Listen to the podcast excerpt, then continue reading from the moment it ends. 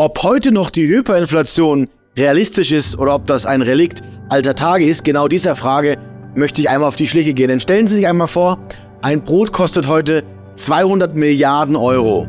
Oder Sie müssen alle zwei Tage zur Bank und Ihren Lohn oder Ihre Auszahlungen in Säcken mit Schubkarren abholen. Dass die letzte Hyperinflation, also eine Inflation, in der das Geld innerhalb weniger Tage wertlos wird, erst 100 Jahre fast auf den Tag her ist, sollen uns diese Gedenkmünzen zeigen.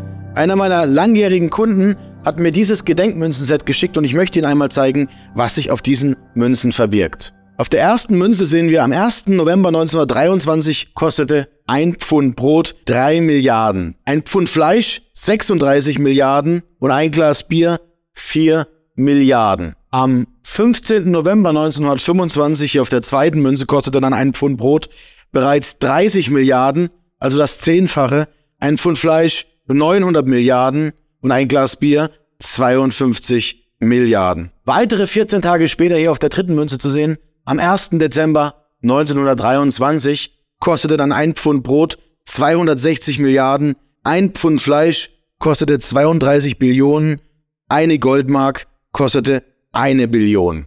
Das Geld war innerhalb eines Monats wertlos geworden, doch was ist zuvor passiert? Wir alle haben den Hang, sehr schnell zu vergessen, was in der Vergangenheit passiert ist, doch die Geschichte zeigt uns eines, alles, was in der Geschichte passiert ist, kann sich wiederholen. Aus diesem Grund gehen wir heute der Frage auf die Schliche, ob in Deutschland eine Hyperinflation wieder möglich ist und was dazu passieren müsste und wie weit wir von dieser entfernt sind oder wie nah wir bereits an dieser dran sind. Mein Name ist Dominik Kettner von Kettner Edelmetalle für alle, die mich nicht kennen und wir werden uns einmal einen Blick in die Geschichte gönnen. Lehnen Sie sich also gerne zurück und genießen Sie dieses Video, denn ich möchte Ihnen heute bildhaft erklären, was passiert ist, dass es zu dieser Hyperinflation kommt und meine Einschätzung geben, ob sie wiederkommen wird. Normalerweise ist ein 100. Geburtstag etwas Schönes.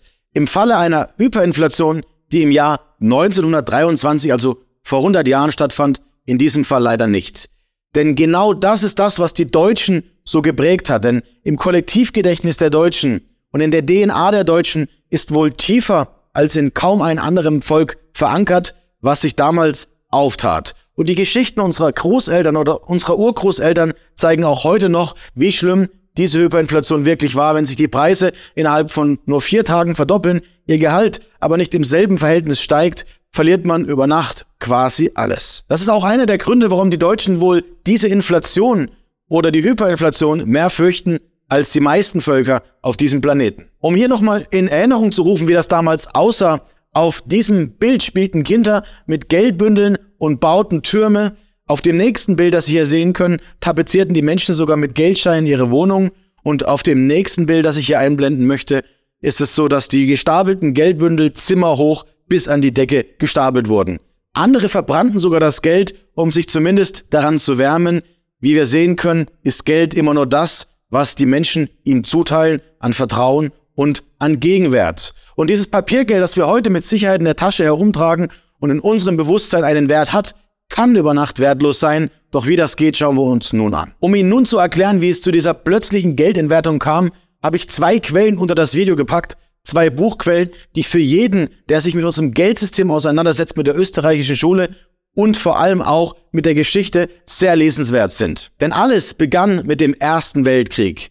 Im Jahr 1914 setzte Deutschland den damaligen Goldstandard aus.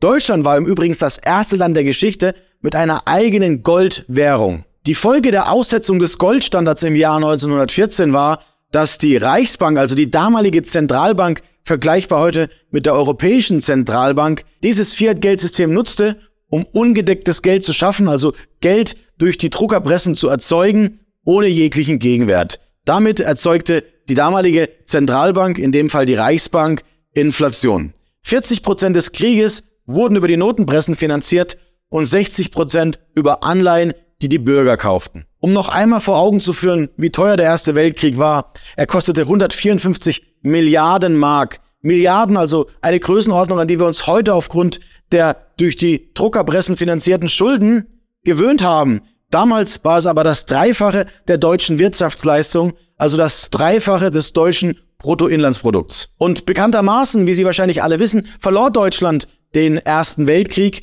und kam damit noch die weitere Bringschuld, vor allem Reparationen an Länder, die Deutschland geschädigt hat, zu begleichen und dies in einem Umfang, wie Deutschland zu diesem Zeitpunkt nicht in der Lage war. Deutschland konnte also auch als Verlierer die Schulden nicht auf andere Länder abwälzen, wie es üblich im Krieg ist und was die Gewinner nun in einem Kriegsfall tun.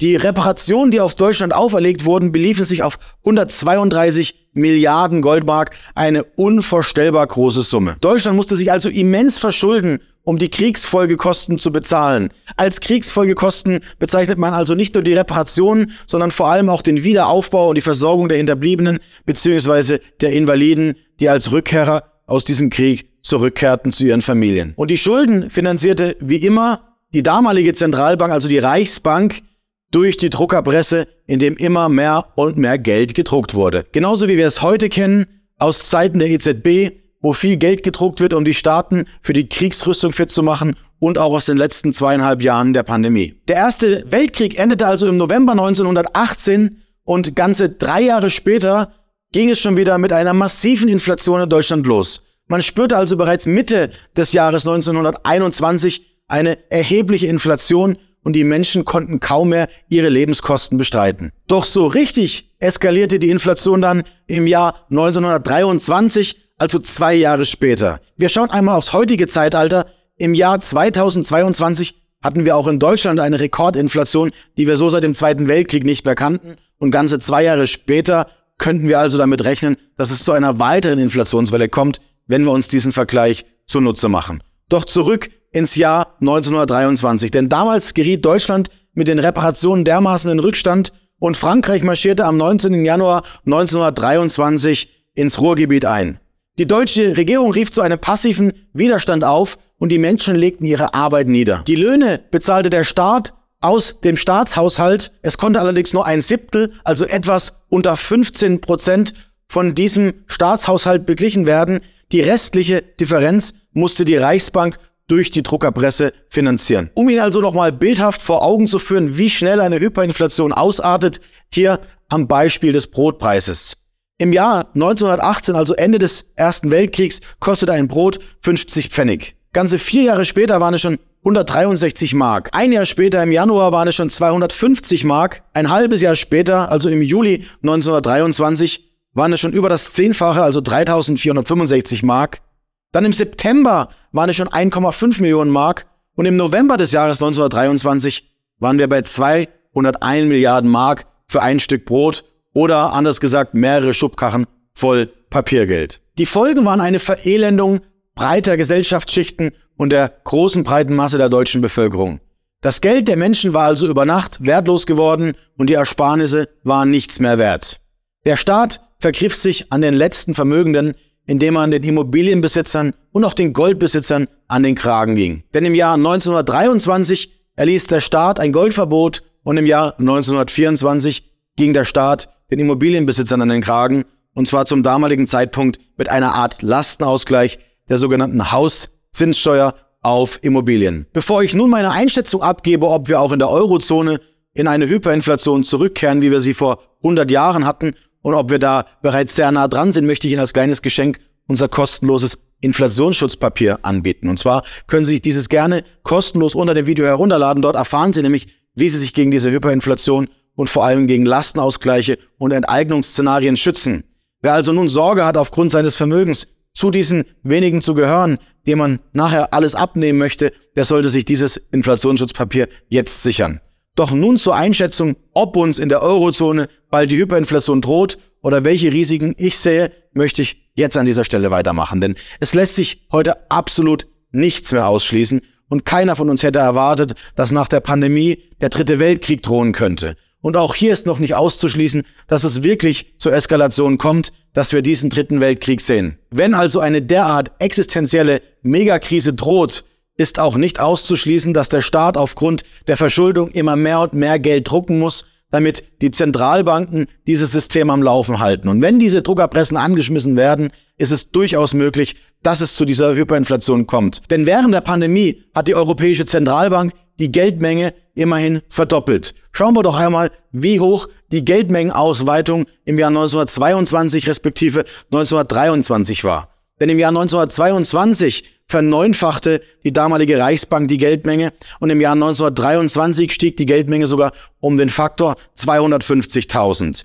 Wenn wir also von einer Verneunfachung im Jahr 1922 sprachen und in den letzten zwei bis drei Jahren eine Verdoppelung sahen, sind wir immer noch sehr weit weg von einer derartigen Hyperinflation. Sollte es aber zum schwarzen Schwan kommen, den wir uns bitte alle nicht wünschen sollten, dann wäre es durchaus möglich, dass eine derartige Hyperinflation auch in der Eurozone oder in der westlichen Welt, wie im Beispiel des US-Dollars, möglich ist. Denn die Währungen sind nicht wie früher bis ins Jahr 1971 beim US-Dollar durch Gold gedeckt, sie sind nur durch das Vertrauen der Menschen gedeckt. Ein positives Zeichen ist, dass die Bilanzsumme, also die Geldmenge der Europäischen Zentralbank, derzeit etwas schrumpft, weil man die Zinsen nach und nach angehoben hat. Allerdings birgt dies ein weiteres Risiko, denn die Zentralbanken riskieren damit, die Wirtschaft zu vernichten, Massenarbeitslosigkeit zu erzeugen und im schlimmsten Fall sogar in eine große Depression zu rutschen. Das Risiko auf der anderen Seite, die Geldmenge zu reduzieren, ist also nicht unerheblich und ich gehe davon aus, dass wir in den nächsten Jahren durch eine Stagflation dahin kommen, dass immer mehr Menschen ihren Job verlieren, die Inflation immer weiter steigt und der Staat sich auf die Art und Weise entschuldet. Die eingeschätzte Wahrscheinlichkeit meinerseits für eine drohende Hyperinflation liegt also deutlich unter 50 Prozent. Es ist allerdings nichts auszuschließen, wie wir auch aus der Geschichte entnehmen konnten. Ich hoffe sehr, Sie konnten sich heute einiges aus der Geldgeschichte und aus der Historie mitnehmen, um dieses Video auch mit dem ein oder anderen Menschen zu teilen.